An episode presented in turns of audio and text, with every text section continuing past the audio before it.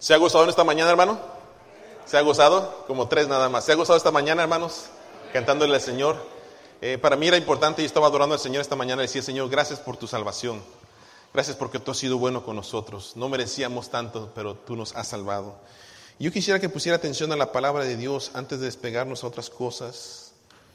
Eh, Isaías capítulo 9 lo acabamos de leer, pero yo quiero que lo lea usted conmigo en esta versión. Miren, miren, vayan siguiéndome. Pero miren lo que dice la palabra. Aunque tu gente viva en la oscuridad, verá una gran luz. Una luz alumbrará a los que vivan en dónde? Dios nuestro, tú nos has llenado de qué? Como tres nada más tienen alegría. No me preocupan, hermanos, me preocupan. ¿Tienen alegría en sus vidas? Sonríe a la persona que está a su lado, a ver si es cierto. Sonríele, por favor. Dígale, Estoy alegre. ¿Por qué estás alegre? Estoy alegre. Cuéntame por qué. Hay un canto así, ¿verdad? No sé si alguien se lo sepa.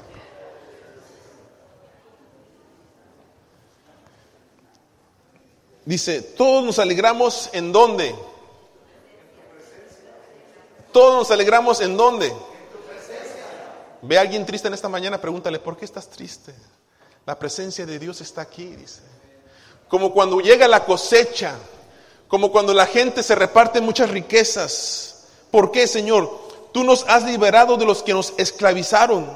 Tu victoria sobre ellos fue tan grande como tu victoria sobre el pueblo de Madián. Tú echarás al fuego las botas de los soldados y sus ropas manchadas de sangre. ¿Por qué? Porque nos ha nacido un niño. Dios nos ha dado un hijo. A ese niño se le ha dado el poder de gobernar y se le darán estos nombres consejero, admirable, Dios invencible, Padre eterno, príncipe de paz. Y yo mientras que leía esos versículos decía, ese es mi Dios, ese es mi Dios en el que yo creo, en el que yo alabo. Dice el versículo 7, Él se sentará en el trono de David y reinará sobre todo el mundo y por siempre habrá paz. Yo me imagino si alguna persona de Siria leyera esto, ¿cómo le, cómo le caerían esas palabras, verdad? En su mundo de violencia, donde no puede saber si va a vivir o no va a vivir el día de hoy. Y que lea, y reinará sobre todo el mundo y por siempre habrá paz. Su reino será qué? Invencible y para siempre reinarán la justicia y el derecho. Esto lo hará el Dios Todopoderoso por el gran amor que te tiene a ti y a mí. ¿Quién dice amén? ¿Cuántos de ustedes les gusta la oscuridad? ¿A cuántos de ustedes les gusta la oscuridad? A mí no me gusta la oscuridad. A mí no me gusta la oscuridad. Aunque soy oscuro, ¿verdad? Pero no me gusta la oscuridad. Pero si usted odia estar en la oscuridad, hermanos, posiblemente usted no le hubiera gustado estar en el año 1939 en Londres. En 1939, el Ministerio Británico predijo que los alemanes harían una invasión por aviones al Reino Unido. Y una de las precauciones que tomó el Reino Unido fue apagar toda la luz artificial. Toda la luz artificial. Se dio el 11 de agosto de 1939 en Londres. Se apagó toda la luz en frente de cientos de espectadores. ¿Cuántos de, ¿Cuántos de aquí conocen Londres? Levanten su mano, por favor. ¿Nadie conoce Londres? No os hagáis. ¿eh? Privilegiados ustedes. ¿verdad?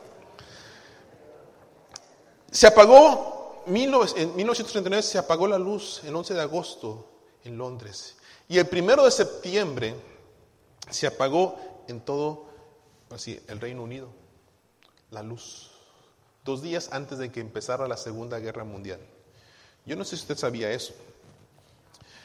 Pero déjeme decirle, esto comenzó el 1 de septiembre de 1939 y fue hasta septiembre de 1944 que se permitió empezar a encender una luz que no fuera más fuerte que la luz de la luna. La luz eléctrica fue restaurada hasta el año 1945 en abril. 1945. A pesar de que los bombarderos afectaron gravemente Londres, solo murieron 41 mil personas. A diferencia de las ciudades alemanas, donde murieron más de medio millón de personas porque no apagaron su luz. ¿Se puede usted imaginar, hermanos, por un momento, estar en su casa, estar sin luz, con temor de que pueda caer una bomba por el área donde usted vive, que no pueda salir a comprar comida, que haya frío y usted no puede prender sus calentones, ni su aire acondicionado o su calentón, aviones volando a su alrededor, cientos de soldados en las calles y esta oscuridad por más de cinco años. Imagínense, cinco años. No estoy hablando de dos días, tres días. Algunos de ustedes se han quedado sin luz, ¿verdad? Hemos pasado dos, tres días sin luz. Pero cinco años. Para las personas que vivieron este tiempo de guerra, hermanos, fue un tiempo muy inquietante. La oscuridad representa la falta de paz. Escúcheme, por favor. La oscuridad representa la falta de paz. No hay esperanza. Parece que esa esperanza no va a terminar nunca. La desesperanza. Y como bien sabemos ahora, la oscuridad es la ausencia de la luz o el reflejo de la luz. Y en la Biblia, hermanos, en la Biblia, la oscuridad siempre ha sido símbolo de la maldad, ha sido símbolo de la muerte. Para la Biblia la oscuridad no representa la paz. También simboliza en la vida humana la ausencia del conocimiento de Dios. Por tanto, como no conocen a Dios, viven una conducta pecaminosa. La Biblia dice que si tú estás en la oscuridad, tú estás muertos en tus delitos y tus pecados. Eso dice la Biblia. Por tanto, podemos hablar yo creo que de tres tipos de oscuridad esta mañana. Una, la oscuridad física. Uno, la oscuridad física. Sería interesante, por favor, hay un mujer, apágame la luz poquito. Sería interesante, no creo que se ponga muy oscuro, pero vamos a ver. Que cierren los ojos. Esto no es regular en la iglesia. entre semana, cuando está el sol, hay mucho más luz por las ventanas que entran. Pero esto es los, podemos imaginarnos un poquito más la oscuridad física. La oscuridad física. En cierta manera, cuando hay poco más de oscuridad, no hay tanta luz, se puede sentir la noche. Y apréndamela, por favor, porque se me están durmiendo, hermano. Apréndamela. Gracias, hermanos, gracias. No, ya vi que ahorita como, cinco, como 20 ya con los ojos cerrados. ¿eh? Alguien dijo, cierren los ojos por favor y rápido todos ahí. ¿eh? no os hagáis, ¿eh? los estoy viendo, acuérdense que los estoy viendo. Pero hermanos, nuestros ojos necesitan luz para ver, ¿correcto? Para poder ver la belleza. Dice el esposo a la esposa el día de hoy, amor, qué hermosa amaneciste el día de hoy. Tu luz me encandila de tu belleza, ¿verdad? Y las hermanas dijeron, amén. Amén, hermanas. Híjole. O sea que no dijeron nada. Bueno. No dijeron nada. Varones, por favor, no me hagan quedar mal. Pero también, cuando estamos en oscuridad, aparte que no podemos ver lo bello, no podemos ver los peligros que vienen. Por eso es que a mí no me gusta la oscuridad. A mí no me gusta la oscuridad. Yo recuerdo muy bien de niño en Guadalajara, en la iglesia, eh, cuenta que esta es la iglesia, y la casa pastoral hay que bajar. Entonces está como en un sótano la, iglesia en Guadalajara. Eh, entonces, del otro lado entra un poco de luz, pero cuando se iba la luz se ponía bien oscuro. Y, en Guadalajara cuando hay tormentas, hay fuertes tormentas, y se va la luz. Y yo recuerdo, en cuanto se iba la luz, salíamos corriendo con mis papás. No sin antes caernos como cuatro veces con la sala, ¿verdad? Dos veces con la cocina, lo que viene, nos tropezamos porque no podíamos ver absolutamente nada. Y luego no, no estamos acostumbrados a estar preparados con velas y todo eso. Así que eh, me acuerdo también que a veces en los servicios se nos iba la luz. Y ahí van los hermanos a prender todas las velas, esas se acuerdan de aceite que había antes, las velas ahí se prendían ahí con cuatro o cinco nomás para todo el, santuario que son como de 400 personas allá en Guadalajara. Eh, y no, es muy agradable para mí la luz. Y también tuve muchas experiencias en la oscuridad. Recuerdo una vez que estaba en la oscuridad y de repente salgo de la cocina, mi hermano gritando, ¡ah! ah, ah" dice, y yo iba, yo, iba por agua, mi hermano estaba tomando agua, pero yo no lo vi, salió gritando porque dice que vio algo. Pero pues yo, yo también tuve que ir al baño a limpiarme, ¿verdad? Porque este, me asustó. Estaba chiquito, no se burlen de mí, estaba chiquito. Esto nos hace recordar, hermanos, la oscuridad física. La oscuridad física la, podemos ver todavía en cierta manera, ¿verdad? La podemos sentir. Y me recuerda un pasaje de la Biblia que habla de la oscuridad. Inclusive dice una oscuridad que se puede palpar. ¿Se acuerdan dónde?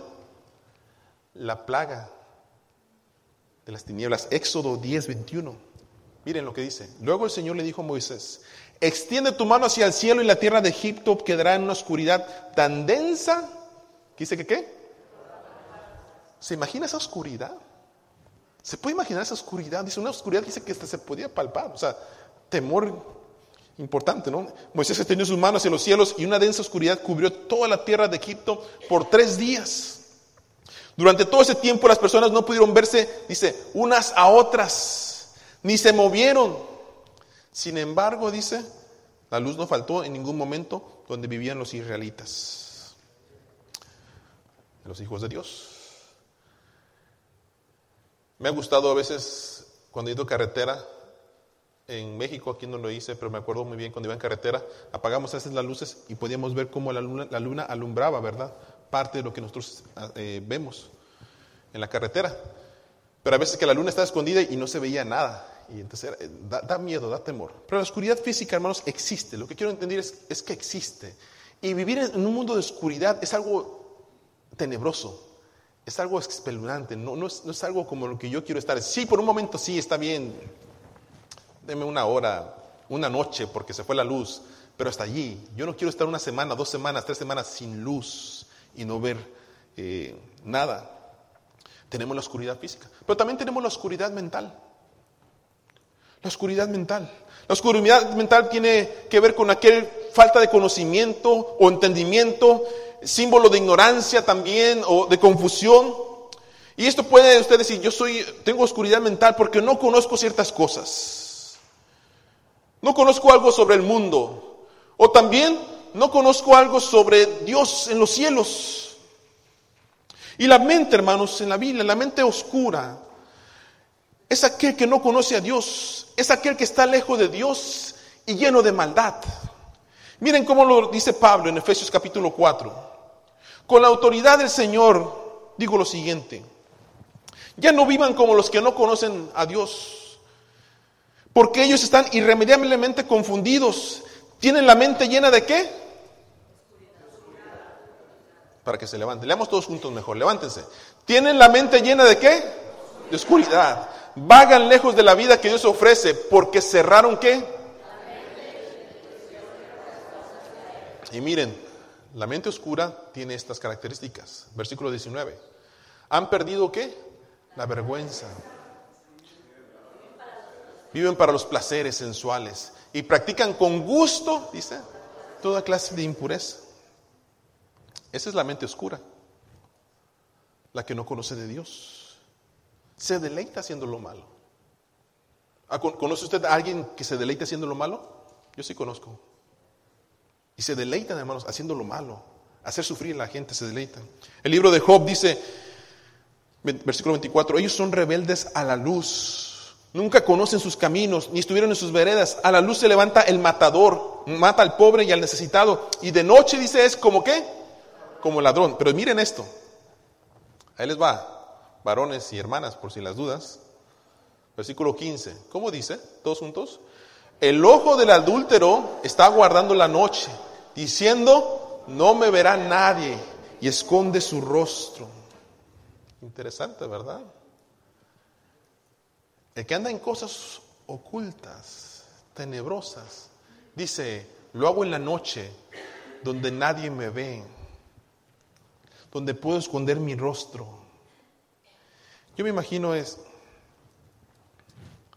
hermano, ¿dónde usted estuvo las últimas noches de este último mes? ¿Son noches que glorificaron el nombre de Dios? ¿Qué estuvo viendo? ¿Qué estuvo haciendo? Son noches de las cuales usted no tiene que avergonzarse. ¿O dice usted, no me ve nadie? Versículo 16 dice, en las tinieblas miran las casas que de día para sí señalaron, no conocen la luz. Isaías 29, 15, miren, hay de los que se esconden de Jehová. Ay, híjole, está, está fuerte. ¿eh? Hay de los que se esconden de Jehová, encubriendo el consejo, y sus obras están en tinieblas. Y dicen, ¿quién me ve? ¿Quién nos conoce? Nadie. Un pasaje que nos recuerda que si usted dice que es, pero no es, ayes le esperan en su vida. Dice, ay, ay, dice, ay de los que se esconden, ay. Espero que usted esté bien delante del Señor, hermanos. Le conviene estar bien delante del Señor.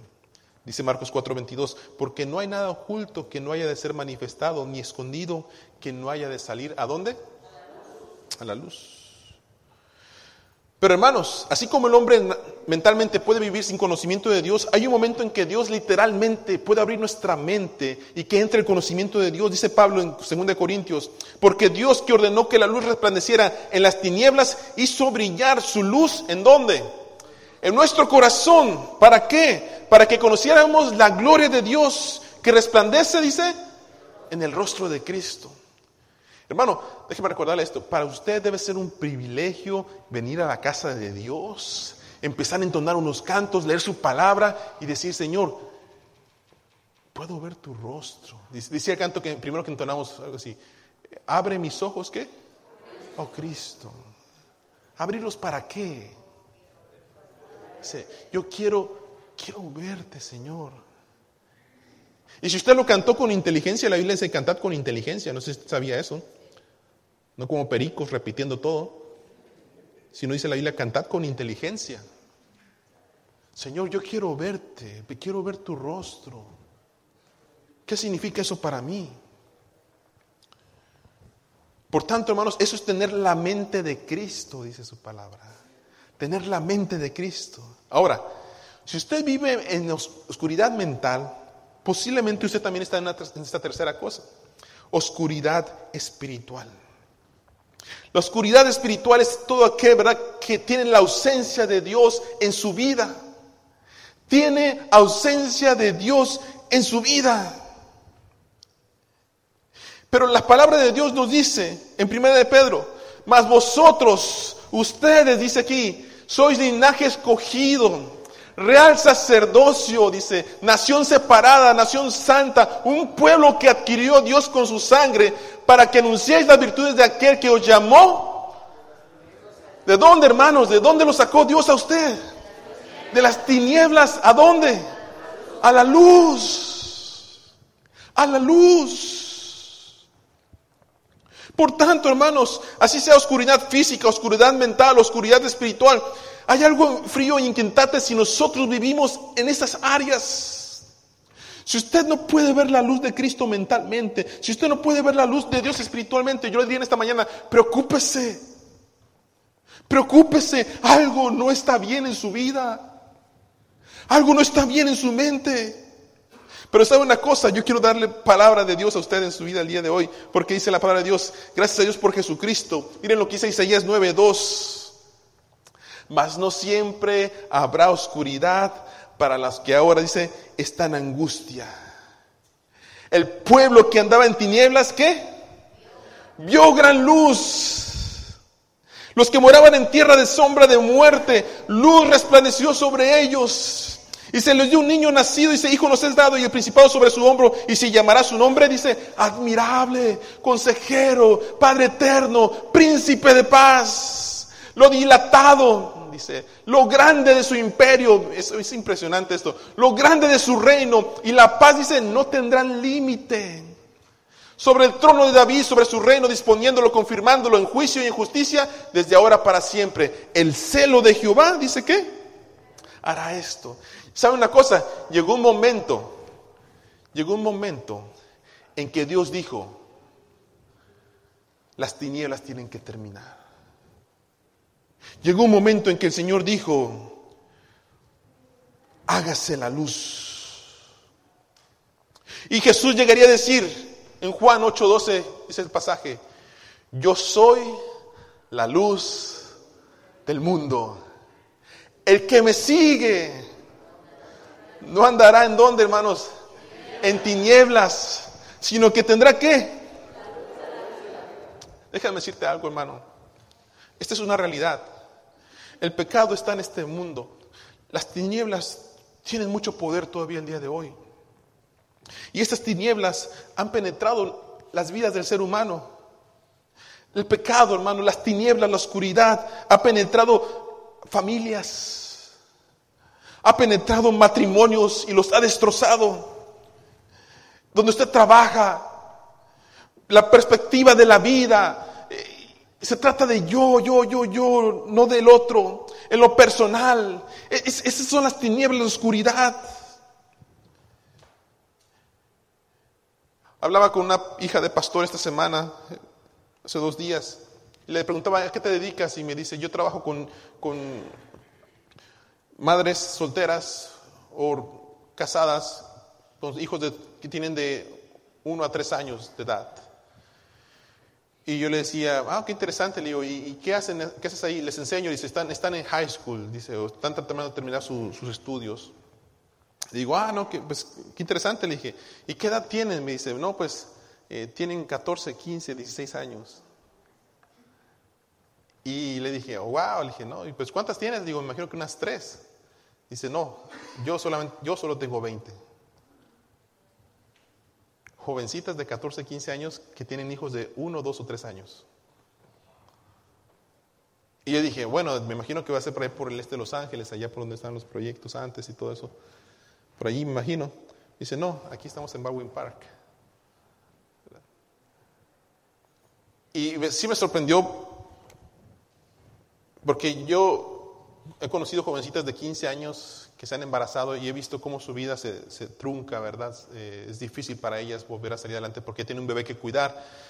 Y aparte si el muchacho quiere reconocerlo no quiere reconocerlo, y etcétera, etcétera, muchos problemas. La familia también es un golpe bastante importante. Pero 20, y solamente como maestra, no sé cuántas más habrá en la escuela, 20. Eso quiere decir, hermanos, que usted y yo estamos en riesgo. Si usted tiene sobrinas, nietas o hijas de 10, 11 años, 12 años, que pueda salir embarazada. Y tener un bebé a esa, corta edad. Las tinieblas penetran las familias, hermanos. El pecado sigue siendo una realidad en nuestras vidas. Y me preocupa, hermano, ¿saben? Le voy a decir una cosa. Me preocupa que nosotros le estamos dando lugar en nuestras vidas. Ayer estaba hablando con los matrimonios, le he dado una plática matrimonial. Y les decía yo a ellos, recordemos, hermanos, que vivimos en un mundo de pecado. Que no nos casamos con un hombre perfecto ni una mujer perfecta. Y ellos también son absorbidos muchas veces por el pecado que hay en el mundo. Pero si una de las cosas que nosotros fallamos, hermanos, como cristianos y como matrimonios, y lo voy a decir como cristianos, aunque usted no esté casado, y como matrimonios, es que nosotros no hemos tomado la Biblia en serio. No hemos tomado la Biblia en serio. Y cuando usted y yo tenemos un problema, un problema matrimonial, un problema de hijos, un problema de enfermedad, venimos a la Biblia solamente a buscar los pasajes que me pueden ayudar. Un pasaje pequeño que me puede ayudar. Pero olvidamos, hermanos, que cuando se trata de nuestros matrimonios, de nuestra vida familiar, la gracia de Dios se trata de que toda la Biblia, desde la primera palabra hasta la última palabra en Apocalipsis, todo es una historia de amor de Dios. para usted y para mí, interviniendo en su vida. Así que usted no puede decir, esposas, sujetaos a vuestros esposos. Y la hermana decir, maridos, amad a vuestras mujeres, así como Cristo amó a la iglesia, sin antes leer, ¿verdad? En el principio creó Dios los cielos y la tierra. Y leer al final, y habrá cielo nuevo y tierra nueva. Y así el mismo Dios que pedía que viviera el hombre en, santidad con los diez mandamientos, ese mismo Dios que nos está pidiendo que vivamos en santidad en el Nuevo Testamento también. Y cuando te dice la Biblia, enójate, pero ¿qué? Pero no peques. Porque la Biblia conoce, hermanos, nuestra situación. Por eso es algo bien importante, hermanos. Dice la Biblia, yo soy la luz del mundo. El que me sigue no andará en tinieblas, sino que tendrá que la luz, la luz de la vida. Cristo es la luz, ¿qué? De la vida. Tener a Cristo en el corazón equivale a tener luz. Y no tener a Cristo, hermanos, equivale a vivir en qué? En tinieblas. Por eso dice la palabra, el que tiene el Hijo, tiene la vida. El que no tiene el Hijo de Dios, dice qué? No tiene la vida. Le quiero recordar a usted esta, esta pregunta. ¿Es usted feliz en su vida? ¿Es usted feliz en su vida? ¿Qué pregunta, pastor? No me pregunte ahorita, me acabo de pelear con mi esposo anoche. No me pregunte ahorita, pastor. No me pregunte ahorita, pastor, me acabo de enojar con mi hijo, con mi hija. No me pregunte, pastor, ahorita si soy feliz, por favor. Dice la Biblia, el que tiene el Hijo tiene la vida, el que no tiene el Hijo de Dios no tiene la vida. ¿Y para qué se nos ha dado luz, hermanos? Versículo 8 de Efesios capítulo 5. Porque antes estaban llenos de oscuridad. Pero ahora dice, tienen la luz que qué? Que proviene del Señor. Por tanto, vivan como qué? Como gente de luz. Y si vivimos en la luz, así como Dios está en luz, entonces tenemos comunión unos con otros. Y la sangre de Jesús, su Hijo, nos limpia, dice, ¿de qué? De todo pecado. Hermanos, yo no sé cuántos de ustedes ya prendieron su arbolito de Navidad, ¿verdad? Sus luces y lo conectaron.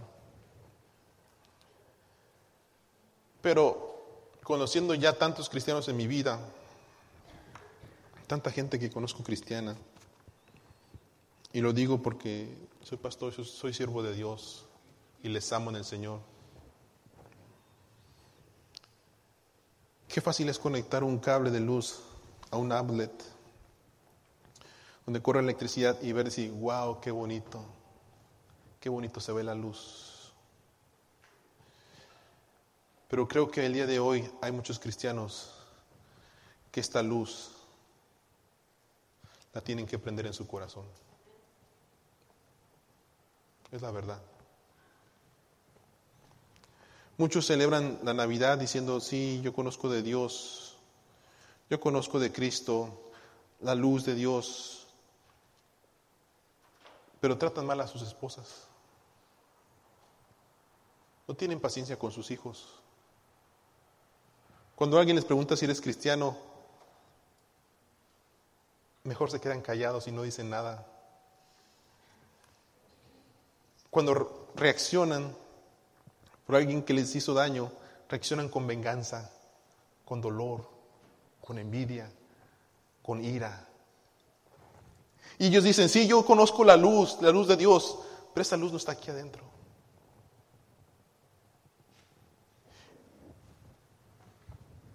Por eso dice Efesios 5:14. Y quiero que lo leamos todos juntos. Dice así la palabra de Dios. Despiértate, tú que duermes, y levántate de los muertos y te alumbrará Cristo. Hermanos, es mi oración y es mi deseo de todo corazón que usted pase una muy feliz Navidad.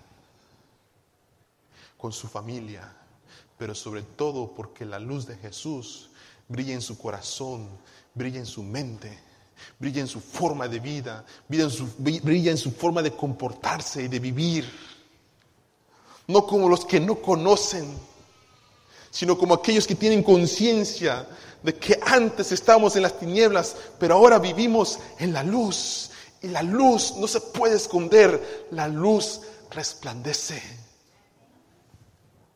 Así que hermano, hermana, matrimonios, hijos, me refiero a ustedes porque son la familia de Dios, hermanos en Cristo, tiempo de darse un abrazo honrado, genuino, de corazón. Ayer, ayer la hermana Marta nos pedía, por favor, pónganle a su esposo ahí tres cosas, ¿verdad? En las cuales usted está feliz. Y de repente veo a, no sé quién vi, ¿verdad? Alguien que tenía papelito en blanco y dije, uy, híjole, ya. papelito en blanco. Pero, no, no, pastor, está al revés, lo pusieron al revés. Pero ya me había asustado.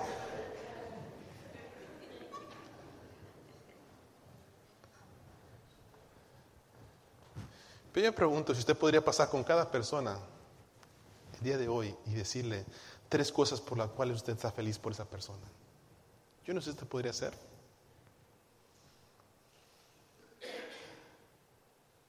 Pero hermanos, la palabra de Dios nos invita el día de hoy. Iglesia Nazareno Downey, despiértense ustedes que duermen. Pégale por favor literalmente. Despiértese usted que duerme, dice, levántese de los muertos. ¿Y le qué? Nos alumbrará Cristo, hermanos. Nos alumbrará Cristo. Hermanos, que Dios les bendiga, que la luz de Cristo alumbre sus problemas más oscuros que tenga